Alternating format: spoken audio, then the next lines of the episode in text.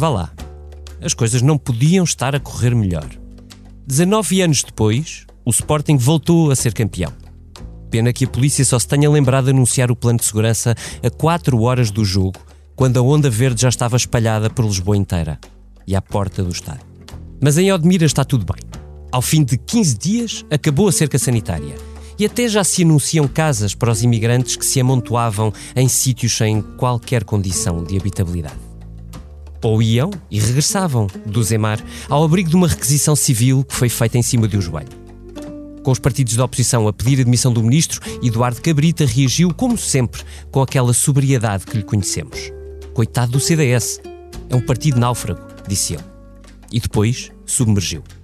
Quem está sempre à tona é o serviço público. A RTP apresentou mais uma reportagem sobre as minas de lítio, ouvindo as populações que as contestam. Quem não apreciou, digamos assim, foi o secretário de Estado responsável pelo projeto.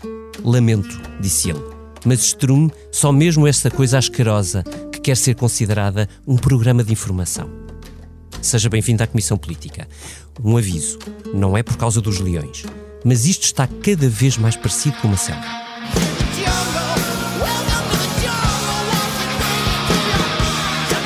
Será que se consegue falar no meio de tanta gritaria? Dou agora as boas-vindas aos três comissários de hoje. Hugo Franco, jornalista de Sociedade do Expresso. Olá, Hugo. Olá. E parabéns também para ti, que és sportinguista. Olá, Rita Diniz, digníssima companheira de várias comissões políticas, como estás? Olá, tudo bem? E ao Vítor Matos, companheiro de viagem neste longo podcast. Olá, David, parabéns a ti, aos sportinguistas, ao Hugo e a todos os que nos estão a ouvir. Obrigado, camarada. Hugo, Companheiro, começo por ti. O que António Costa anunciou nesta terça-feira, pergunto-te eu, achas que resolve o problema de Odmira? E o que é que realmente correu mal neste processo? Uh, bom, bom, dia. Não resolve, não resolve para já, não vai resolver eh, a curto e médio prazo, pelo menos não vai resolver o problema da habitação de Odmira, de Odmira, e estamos a falar de Odmira, mas há uma realidade em todo o país, mas, mas voltando a Odmira... Pois, eu já tinha uh, perguntar sobre a realidade do resto do país, mas, eh, mas começando sim, sim, por aí, começando por aí. Ok. Um, de facto, há, há, são, são pelo menos 11 mil migrantes que trabalham nas campanhas, pelo menos porque são os números oficiais, haverá il, muitos ilegais uhum. que não estão contabilizados, e, portanto, não sabe, no, no fundo, não sabe ao certo quantas pessoas é que vão precisar de casas novas, de, de habitação condigna, em que não, não, tem, não sejam obrigadas a dividirem apartamentos, pequenos apartamentos com 10, 12 pessoas. Portanto, não é fácil, não será, não será com protocolos eh, deste, deste género, pelo menos só por si, não vão, não, não, não vão resolver esse problema da habitação, porque é bastante profundo e estrutural. E, e em Odmira, neste momento, não existe habitação não existe habitação para toda, todas as pessoas que vão para lá trabalhar sazonalmente, uhum. nomeadamente estes trabalhadores que vêm de Índia, do Nepal, do Bangladesh. Há várias coisas neste processo de Odmira que, que, que parecem fazer alguma confusão, para dizer o mínimo. Uh, como é que o governo só descobriu que havia este problema gritante naquele, naquele sítio quando uh, se espalhou uma vaga de, de, de, de Covid-19 naquele, naquele conselho? Uh, depois, como é que o governo só agora descobriu que tinha ele próprio autorizado há cinco anos, há, desculpa, há dois anos, num decreto salvo erro, que, que estas pessoas pudessem uh, uh, se amontoar numa, em, numa, em habitações sem qualquer tipo de condição, e depois todo o processo de requisição civil do Zemar, que andou para trás e para a frente, aparentemente sem justificação legal plausível, e que levou, aliás, o Presidente, o Presidente da República, esta terça-feira, a dizer que, que se exigiam todas as, as, todo o apuramento de responsabilidade responsabilidades políticas. Eu, e eu queria perguntar-te, Hugo, tu, tu tens eh, estudado e, e, escrito sobre este, sobre este dossiê. Eh, há alguma coisa aqui que tenha sido bem feita, no sentido político do termo, bem gerida? Não, não, de facto, neste dossiê de facto tem sido desastroso. Já é um dossiê muito conhecido de, de, de, do, do Poder Central uh, já há muito tempo. Eu lembro-me que nós fizemos em 2017 uma reportagem na Costa Vicentina precisamente sobre estes migrantes de, de, que vinham trabalhar e que viviam em contentores. Visitámos alguns desses contentores sem condições nenhumas. E, portanto, nessa altura já, quando fizemos a reportagem, fomos com a ACT, com o CEF, e já nessa altura eles nos diziam que era um problema que já, era, já não era novo, nessa altura, em 2017, portanto já era um problema antigo, antigo já um problema em que o governo tinha em mãos já há bastante tempo, e, portanto, era um problema que, não, que estava apenas, apenas escondido, uh, apenas escondido por ali no, no, no, em, em, campos agrícolas de pouco acesso, de difícil acesso, e em que ninguém, no fundo, estava a ver essa realidade. Ou seja, essa realidade estava escondida, estava bem escondida eh, nos, nos campos da Costa Vicentina. Bem escondida à vista de todos, na verdade à vista de todos, porque as autoridades, tanto CEF como a ACT, sabiam, portanto, sabiam, obviamente, o governo a sabia, sabia, as câmaras sabiam, o poder, o poder local até anunciado, já denunciado este caso muitas vezes ao Poder Central em várias reuniões, e, portanto, é, obviamente, este problema do, da Covid veio apenas destapar. Uhum. O, o, veio, a Covid veio apenas destapar um problema que já, já estava tapado e encoberto. Rita, tu na sexta-feira contaste no site do Expresso o número de polémicas de uh, Eduardo Cabrita, ou número de polémicas e que Eduardo Cabrita já sobreviveu. Uh, se calhar melhor perguntar assim. A, a, tipologia de respostas que, que o ministro Eduardo Cabrita dá uh, é, é, tipicamente de ataque à oposição. E eu queria perguntar-te, isto parece-te um padrão do ministro ou um padrão do governo? Uh, na verdade, é um padrão deste ministro uh, em particular, mas, uh, mas vemos outros casos noutros, noutros ministros ou noutros secretários de Estado, como ainda há pouco falavas também de, de João Galamba, e também se tem, e vemos o primeiro-ministro, António Costa, ainda muito recentemente numa entrevista uhum. ao DN, aumentar o tom político de uma forma pouco recomendável, diria, uh, ao, ao, acusar Rui Rio uh, de, ser, de nem sequer ser um catavento, porque nem pontos cardeais tem, ao usar palavras de facto muito duras, numa altura em que, enfim, é, é, preciso consensos, é sempre preciso consensos, mas estamos a falar de, de, de reformas que é importante fazer na, na, justiça, ou mesmo reformas que é importante fazer a todos os níveis, na habitação, a, a, em tudo, nestes problemas todos que identificamos, esta subida de tom, este tipo de de respostas que são dadas não me parece que seja uh, propriamente uh, benéfico para a política, apesar de ser um, um, um quadro muito pré-eleitoral, uh, visível,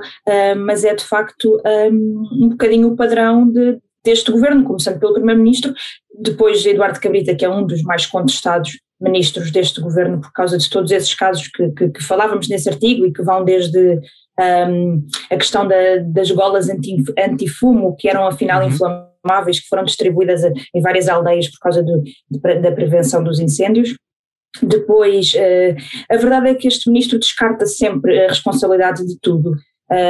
Tu contaste as polémicas, Rita, lembra-nos quantas eram?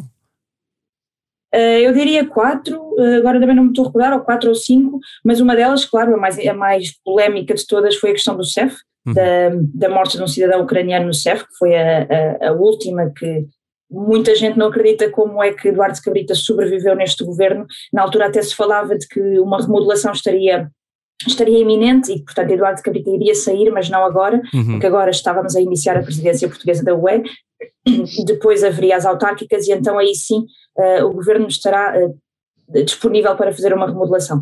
Vamos ver, não sei António se Costa, no, nessa nisso. mesma entrevista ao DN, recordo, uh, dizia que um governo não é como uma equipa de futebol e, portanto, não é para andar a fazer substituições o tempo todo. Uh, Exatamente. Não sei se vem alguma coisa a caminho. Vitor, entra na conversa. Uh, tenho uma pergunta para ti, mas queria ouvir-te sobre isto. Pergunta, pergunta, diz, diz. Eu, depois eu tenho uma, uma a, a, pergunta que eu tinha aqui reservada para ti era esta. Uh, em cima de tudo isto, Eduardo Cabrita ainda teve uh, uh, aquela resposta para o CDS que eu abordava na, na introdução, chamando ao CDS um partido náufrago. eu acho que há aqui um, um padrão de, de acentuar tensão política, ou se quiseres, do azedar da conversa política. E, e, e aqui vem a pergunta. Ao fim de seis hum. anos de um mesmo governo, isto é uh, normal ou é um declínio uh, mais irreversível do nível da conversa política em Portugal, hum. que seja promovido por outros fatores? Olha, esta é aquela parte em que eu digo, ainda bem que me faz essa pergunta. Não foi combinada. Não foi combinada. Deixa-me só fazer aqui um, uma nota antes de responder à tua questão, que eu acho que é é importante e não tem só a ver com o discurso político, tem a ver mesmo com a situação política e é bastante mais profundo do que aquilo que nos parece uhum. à, à, superfície, numa, análise mais uh, imediata. Primeiro, deixa-me só comentar a frase do, do ministro Cabrita, porque eu estava lá uh, no evento onde ele a disse, e aquilo tem graça, porque olha, quando eu ouvi dizer aquilo, percebi, bom, isto vai dar Bernarda e ninguém vai perceber o contexto em que isto foi dito. Eh, então aquilo foi o lançamento de uma lancha de fiscalização marítima, de patrulhamento marítimo da GNR, o que só por si já é bastante polémico, porque temos a, a Marinha na falência e a, a investir em lanchas da GNR, que não sei se a GNR sabe nadar, mas, ou navegar, não sei quem é que ensina a GNR, como força terrestre, a navegar, se não a Marinha, suponho que não, não estava lá ninguém na Marinha, mas isso agora não interessa, e ele está na lancha, e os jornalistas insistem, ele, ele, ele, chuta para canto as perguntas sobre o, o, o, a previdência cautelar eh, lá no Zemar e depois perguntam-lhe sobre o pedido de demissão do eh, Chega, Iniciativa Liberal e CDS, que por junto nas sondagens, enfim, não representam assim um eleitorado muito avantajado. Mas ele respondeu para o CDS só. Como estava na lancha, diz, e estou a citar aqui o artigo da, da Rita, coitado do CDS, é um partido náufrago, estamos aqui para salvar os portugueses, estamos aqui para salvar os portugueses, a, portanto, a GNR, a Lancha, aquilo tudo. Não podemos ajudar um partido náufrago. E, e, mas, mas já muito atrapalhado e a fugir e tudo, não sei o quê. Portanto, saiu-lhe esta piadinha em cima da lancha, eles estão passados aos portugueses, mas, mas não, bom, o CDS, bom, já agora também, coitadinhos, também são portugueses, também precisavam se calhar de, de salvação, portanto, para, até para impedir o, o, o, crescimento dos populismos, como os socialistas também, com certeza, que não são muito... Uma piada muito, muito oportuna, portanto. Não é oportuno, mas isto é o sucessivo do, do portanto, isto tem sido, as intervenções do, do ministro têm sido sempre muito trapalhonas para além das questões políticas propriamente dita do que do, do, do ministro de fundo, e que são uhum. algumas delas problemáticas, a questão da, da, linguagem política uh, é, é, é, importante porque um, um ministro trapalhão e que arranja problemas políticos a toda hora por causa da maneira como diz as coisas, não ajuda uh, uh, ao, ao, governo e, neste caso, não ajuda a, a, autoridade que ele devia ter, porque é um ministro de um ministério em que o reconhecimento da sua autoridade, quer por parte daqueles que ele esfia, neste caso as polícias, quer por parte dos cidadãos, é muito importante. Mas deixa-me só alargar aqui a questão, porque eu acho que há aqui outras. Acho que se olharmos para o ministro Cabrita e para as polémicas do ministro Cabrita e achamos uhum. que o ministro Cabrita devia ser remodelado, o que me parece que se calhar seria uma solução bastante hum, conveniente para o Primeiro-Ministro António Costa, só que a boia que ele tem para segurar chama-se exatamente uh, António Costa, não se percebe muito bem porque ele só lhe dá problemas, se calhar não tem ninguém melhor para lá meter. A questão é que isto está alargado a todo o governo. Se nós formos uh, fazer uma análise ministro a ministro, uhum. uh, e, e, e, se formos ouvir, por exemplo, o que diz o, o, o Presidente da República, ainda fez uma declaração ontem uh, e hoje também sobre o futebol, em que basicamente ele já convidou o, Cabrita a sair, quando foi a questão do CEF, e que uhum. Costa não lhe fez a vontade, não o tirou. Portanto, ele não pode fazer mais do que isso. Se ele diz. Dessa vez foi mais evidente, não é? Dessa vez até claro. chamou o, o diretor da, da, da Polícia Judiciária a Belém e aquilo foi porque mais evidente Sim. que ele estava a empurrar da PSP, para a porta da PSP. saída. Da PSP, Foi. Da PSP. Foi. Não, e depois ele hoje diz que, ele hoje diz eh, qualquer coisa que quem, quem, deve prevenir não conseguiu prevenir, portanto, quem é que deveria ser? E depois também diz que quem devia fiscalizar lá em Odmira não fiscalizou. Portanto, e esta de Odmira, não é só Na prática, tudo lido, parece que, que o Presidente acha que Eduardo Cabrita não fez nada do que devia não fez nada do que devia é nada, em, em quase nenhum dos dossiês que tem a cara dele, mais agudos uhum. e visíveis neste momento. Portanto, é um ministro que é um problema para o país. Mas depois temos a ministra Ana Mendes Godinho, quando ele diz que se devia ter fiscalizado, o bocado uhum. a falar da ACT, se a ACT anda em cima daquilo há não sei quanto tempo, porque é que não se fez nada? A ministra Ana Mendes Godinho também tem somado casos de incompetência política total, uhum. uh, desde que a pandemia também levantou uma série de problemas. Temos o ministro João Gomes Cravinho, uhum. que tem uh, a, a Marinha na, no zero naval e tem uh, uma reforma que é contestada, não ouvi ninguém, ninguém da área de defesa, ninguém a não ser um ex-chefe e o atual Senfa a defender a, a, reforma que ele está a, a implementar.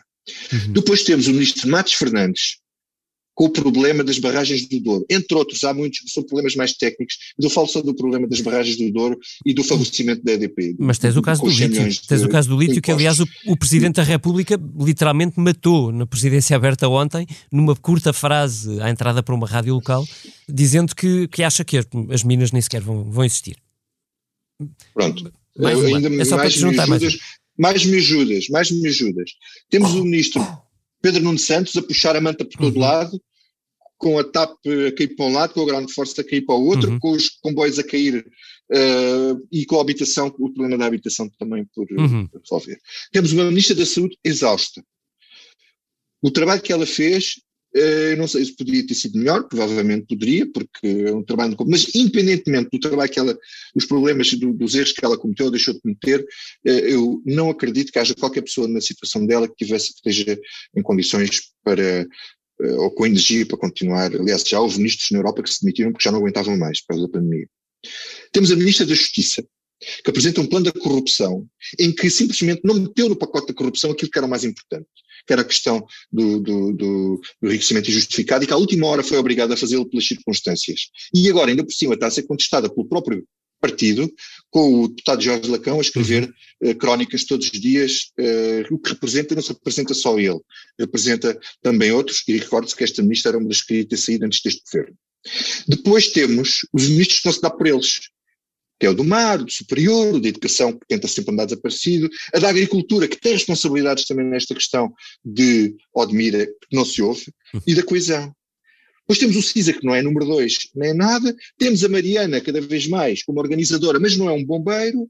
E temos o, o, o nosso querido Rasputin Santos Silva, que inteligentemente eh, vai gerindo muito bem a sua carreira política e passando entre as chuvas, de pingos de chuva. Não há número dois no governo, o António Costa é o bombeiro de serviço, só que quando chega eh, não, não, não, não paga incêndio e só vai ao rescaldo, como se viu ontem, ontem em, em, em, em Odmira. O ministro Cabrita não pôs lá os pés. Uh, e só para anunciar as, as, as boas notícias. Esse eh, retrato uh, parece portanto, o retrato do balneário do Benfica no dia de ontem, não o do Sporting, o do Benfica, mas ainda não respondeste à minha pergunta. Tu achas que isto, tem motivos isto é de cansaço do governo ou há motivos estruturais para nós vermos um, um, um, uma resposta do governo tão difícil e, e também tão adjetivada uh, como, como se tem visto nos últimos, nas últimas semanas? Eh, tu dizes a resposta do governo adjetivada. Sim. Acho que isso é uh, efeito de falta de. simplesmente falta de coordenação e depois cada um uh, espirra para o seu lado.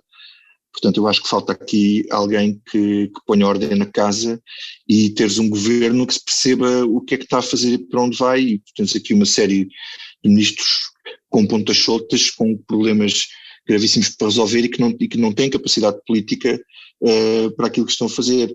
Pois daí Quer dizer, não havendo, não me parece que haja uhum. aqui um, uma coordenação efetiva. Acho que é exatamente, parece-me que há falta de coordenação efetiva do governo e depois aí sim funciona como um catavento, que é para onde o vento dá, tem que, tem que reagir. Uhum.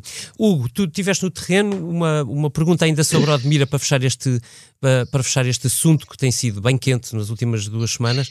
Um, tu, tu pressentiste uh, de alguma forma, com as pessoas com quem falaste, com aquilo que viste, uh, uh, obviamente não, não, estou a falar de, de Odmira apenas, não, tu, tu, andaste a fazer reportagem, na sexta-feira se fará noutros pontos do país.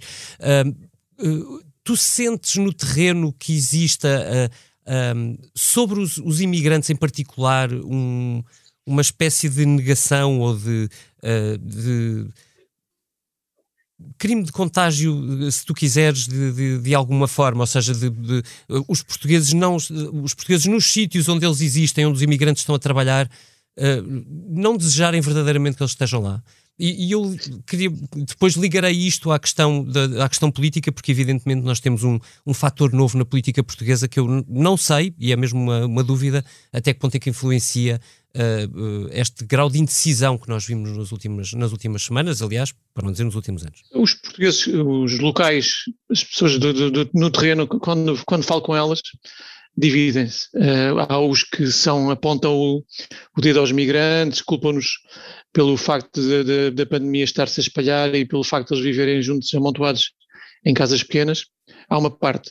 Mas há outra parte que se, que se interessa economicamente pela presença deles no, no, no, nos, nos, locais. Por exemplo, os, hum.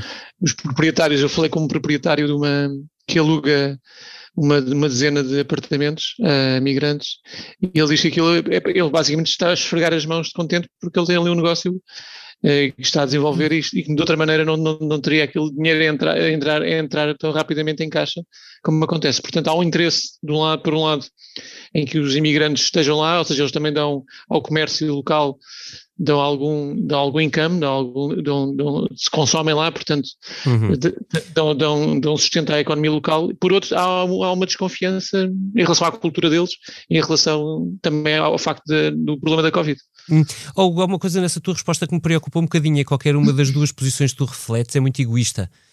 Ou é. seja, uns, uns porque têm medo que, eles, que, que os imigrantes contagiem a comunidade com, com, com, com, com o vírus, uh, e outros, uh, os que respondem positivamente porque têm interesse económico na vinda deles, não, e, é, não, se, fiz... não se sente um, um pôr, alguém a pôr-se no lugar do outro nesse, nesses argumentos, não é? Infelizmente não. Infelizmente eu acho que existe muito desconfiança e interesse. Essas duas posições são muito vincadas e não existe de facto uma aproximação e uma, uma mistura entre as, entre as culturas, ou seja, não há entre as duas comunidades basicamente não há uma relação uma relação próxima. Eles, os migrantes mantêm-se entre si os portugueses também não se querem misturar com eles portanto não há de facto uma, um, um valores, os valores humanistas aqui estão postos em segundo lugar entre muitas coisas assustadoras que eu podia ouvir hoje, essa é provavelmente a mais assustadora de todas. Uh, Vitória e Rita, uma última pergunta para vós, uh, que uh, ligo ao último tema deste. Os temas cruzam-se desta, desta Comissão Política de hoje. Vocês acham que há um fator André Ventura nisto, nisto que vimos nas últimas semanas? Rita, começo por ti. E até que ponto é que tu achas que, que Uh, com, que há, mesmo do lado da direita, algum reposicionamento. Nós vimos Rui Rio, tu aliás escreveste uh, sobre uh, o discurso que Rui Rio fez a propósito do Chega esta semana. Há um reposicionamento. até onde é que há André Ventura neste, neste, nesta adjetivação, nesta mudança de discurso, nestas, neste extremar, neste medo dos imigrantes, neste, neste afastamento, neste medo de atuar quando, temos a, quando as coisas têm a ver com imigrantes?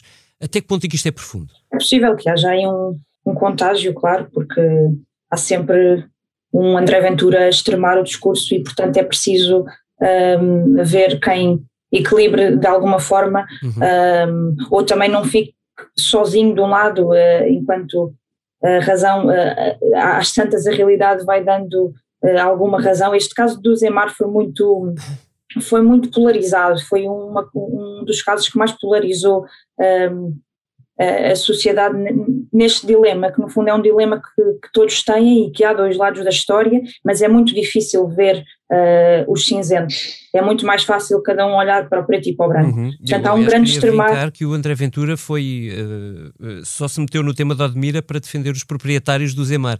Uh, claro. E, e, sem uma palavra para, as, para os imigrantes que se amontam claro, em casas e... sem condições e que estão a trabalhar em, em estufas para as quais os portugueses não querem trabalhar. E esta é precisamente uma, uma dessas realidades em que há, muito, há muitas zonas cinzentas, há, muitos, há muitas questões que é preciso tratar, que não, é, não há, a razão não está aqui ou está aqui. E, de facto a sociedade está, está muito virada para, para esse extremar de posições, portanto há muita venturização disto tudo neste tema em uhum. específico. Mas de, deixa-me só dizer que acho que a, a, atuação de António Costa ontem, nós estávamos na, na redação quando vimos uhum. uma mudança de agenda de última hora, um e-mail que caiu a dizer que António Costa ia de repente para o Admira. Um, de facto, o, o, que aconteceu aqui foi muito uma corrida atrás do prejuízo para, e ia de facto ao Admira, ainda não tinha ido, desde que, que esta polémica rebentou, uh, ia lá anunciar uma coisa boa, ia anunciar que a cerca sanitária iria terminar, mas também iria lá para se salvar daquilo que viria a ser o debate que vai haver hoje à tarde, onde António Costa iria ser muito confrontado, ou vai ser muito confrontado pela, pela oposição sobre este tema, uh, e portanto precisava de chegar ao Parlamento com alguma coisa boa para dizer, como é, é habitual. Um, é um dos truques muito, muito usados pelo governo uh, para, para chegar ao Parlamento com alguma coisa boa para contar, um, e portanto foi muito uh, esta salvação política que ele também foi ali fazer, mas de facto Marcelo Rebelo de Sousa acabou por atropelá-lo de uma forma como só ele sabe e anunciou, antes do próprio primeiro-ministro, anunciou o fim da, da cerca sanitária e, e, e, disse, como há bocado vocês, vocês falavam, que era preciso tirar consequências, muitas consequências políticas deste caso, portanto a pressão foi foi máxima e, e, o que vimos António Costa ontem fazer foi muito posso, correr atrás do prejuízo e, e manter-se à tona. Entra, Vitor. Posso pegar nisso que estás a dizer, posso, das consequências políticas. Eu, eu, acho que realmente Marcelo Rebelo de Sousa disse, essa frase é chave, eh, e há bocado não falei nisso, que é preciso tirar muitas consequências políticas desse caso. Eu, eu acho que é uma frase-chave um, para esta semana. E ele não estava a falar só para o ministro Cabrita. Se calhar resume bem aquilo que tu estavas a dizer há pouco. Muitas Sim. consequências políticas não é só tirar um ministro e pronto, e resolve-se. Uh, não, não, aquilo tem, um ministro, tem a ver com o ministro do Ambiente, com o ministro de, de, de, do Trabalho e da Segurança Social, uh, a administração Sim. interna. Há ali muitas Sim. responsabilidades e mostra que a gente, o ministro, o governo tem sido incompetente a lidar com as coisas. E só lida com, as, com, com as coisas dos fogos, quando há fogos. É? Isso, isso faz-me lembrar uma resposta, acho que do Bloco de Esquerda, quando foi questionado sobre porque, porque é que não pede a admissão do, do ministro, quando toda a gente estava a pedir, uh, e de facto a resposta foi, foi essa, é que não, isto não é só uma questão da administração interna, mas uh, na verdade na verdade é isso, não, não, provavelmente o Bloco de Esquerda não pode ou não quer pedir admissão de, de vários ministros, uh, mas é, é, um uhum. problema muito alargado a outros setores do governo e, e, põe o governo em xeque, no fundo. Mas, mas sabes de uma coisa que eu acho que contribui também para, uh, para o crescimento dos do, do Chegas, uh, quer dizer, é que não há oposição. Não há oposição. E por acaso, eu não acho que haja assim um extremar de posições. Eu já havia outras fases na nossa vida política com posições muito mais extremadas ao centro que era onde devia estar. Atenção, atenção, se a atenção não estiver ao centro, vai, vai ser aproveitada nos extremos. E neste momento o único extremo que aproveita isso é, é, é, é a extrema-direita, porque o, o Bloco, mesmo assim, continua meio amarrado, não tem uma posição tão agressiva como já teve, e, e acho que acho que isso também não corre bem. Uh, acho, acho, acho que isso também não corre bem. Agora o paciente do Dr. Rui Rio, ao regime, o regime. E agora perguntar-vos o que não vos sai da cabeça. Vitor Matos, tu primeiro, eu vou lembrar-te, temos sete minutos até acabarmos esta comissão política. Vou ser muito rápido. Uh, eu, eu, não me sai da cabeça o filme The Father, em que o Anthony Hopkins é o principal ator e faz o filme quase todo sozinho, é maravilhoso, uh, uh, que é um, um velho com demência, a maneira como o filme está filmado tu, tu próprio disseste que a demência entra na tua cabeça e filme, é, é, enquanto filme é, é, é, fabuloso, a interpretação dele é uma coisa do outro mundo e, e a mim fez-me reviver eh, um bocado a minha pré-adolescência em que o meu avô uh, Hermes uh, vivia, viveu lá em casa uns dois anos uh, e ele estava com demência e realmente é, é, é, muito impressionante. Eu estava a ver aquilo e estava-me a lembrar e tive coisas da vida que, vinham à cabeça e portanto eu acho que quem vive com, convive com casos destes acho que é, é muito dramático, é muito um, são, são, casos muito complicados casos humanos muito complicados, complexos.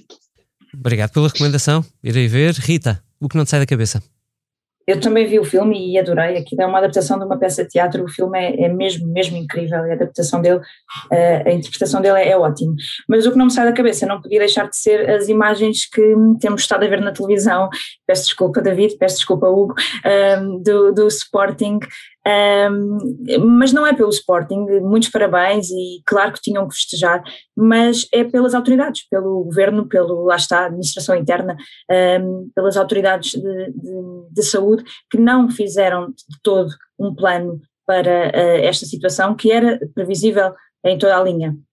Uh, portanto, quando vemos os restaurantes com lotação reduzida, quando vemos as salas de espetáculos com lotação reduzida e com todo o sufoco que tiveram e que ainda têm, quando vemos os próprios estádios vazios, é muito impressionante olhar para aquelas imagens, é mesmo muito impressionante. E isso de facto não me sai da cabeça, portanto uh, não sei, não, não quero entrar naquela espiral moralista de que, ou pessimista de que agora vai ficar tudo mal e que vai haver outro surto, não quero de todo entrar aí, espero mesmo que não, mas uh, a falta de atuação... Marcelo, hoje já falou nisso, daqui a 15 dias vamos saber.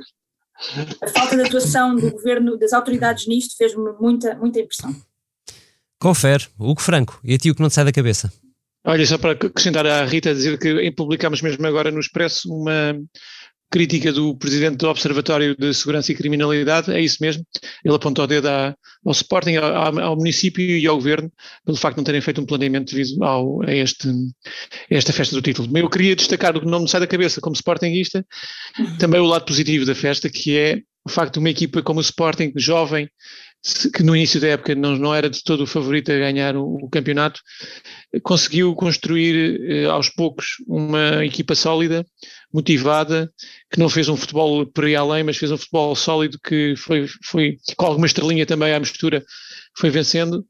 E destaco o, Ruben Amorim, que de facto fez uma aposta arriscadíssima em valores que não eram conhecidos, apostou em jovens que estavam na academia há pouco tempo, jovens que não viram, que nasceram quando o Sporting foi campeão pela última vez, e portanto destaco este, toda esta envolvência, todo este, todo este lado emocional e o lado de, de que o futebol também tem este lado bom, que é não, não, não ser só conhecido pelos lados da violência e dos esquemas financeiros, mas também esta vitória do Sporting vem destacar o lado bom do futebol, o lado mais puro do, do futebol.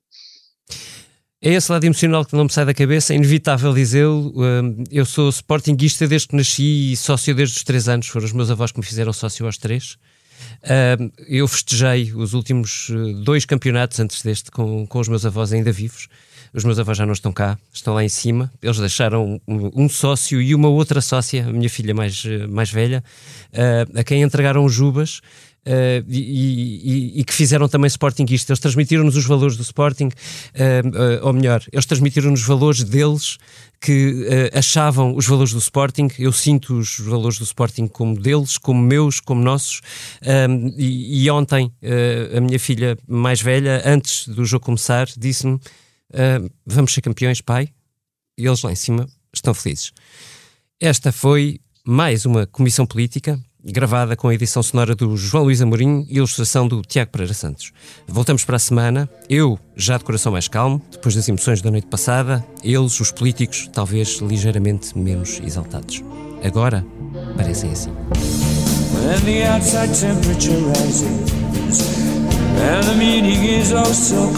And 1001 yellow daffodils begin to dance in front of you, oh dear. Are they trying to tell you something? You're missing that one final screw. You're simply not in the pink, my dear. To be honest, you haven't got a clue.